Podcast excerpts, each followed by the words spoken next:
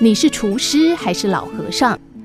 山中的庙里有个小和尚被要求去买油，在离开之前，庙里的厨师交给他一个大碗，并且严厉地警告他：“你一定要小心，我们最近财务状况不是很理想，绝对不可以把油洒出来哦。”小和尚答应后，下山到城里，到厨师指定的店里去买油。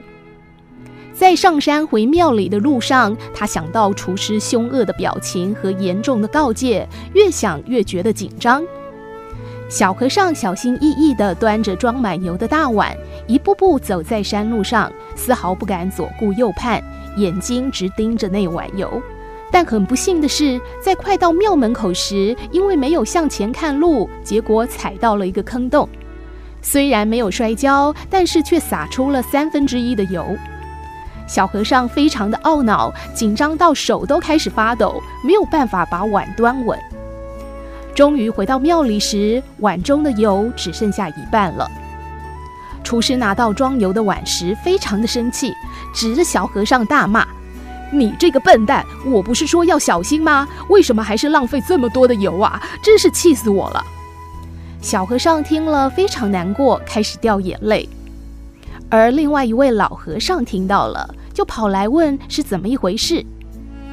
了解状况后，他先去安抚厨师的情绪，并私下对小和尚说：“我再派你去买一次油，这一次呢，你在回来的途中要多观察你看到的人事物，并且要跟我做报告哦。”原本小和尚想要推掉这个任务，他强调自己连油都端不好，根本不可能既要端油还要看风景做报告。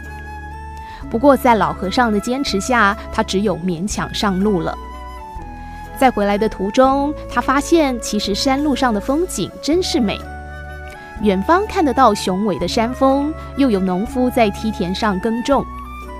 走不久，又看到一群孩子们在路上的空地玩得很开心，还有两位老人家在下棋。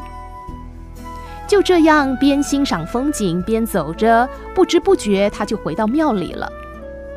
当小和尚把油交给厨师时，发现碗里的油装得满满的，一点都没有泼洒出来。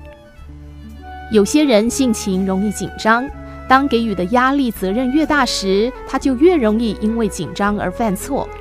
相反的，如果给予适当的鼓励和肯定，反而能够让对方发挥出能力以上的表现。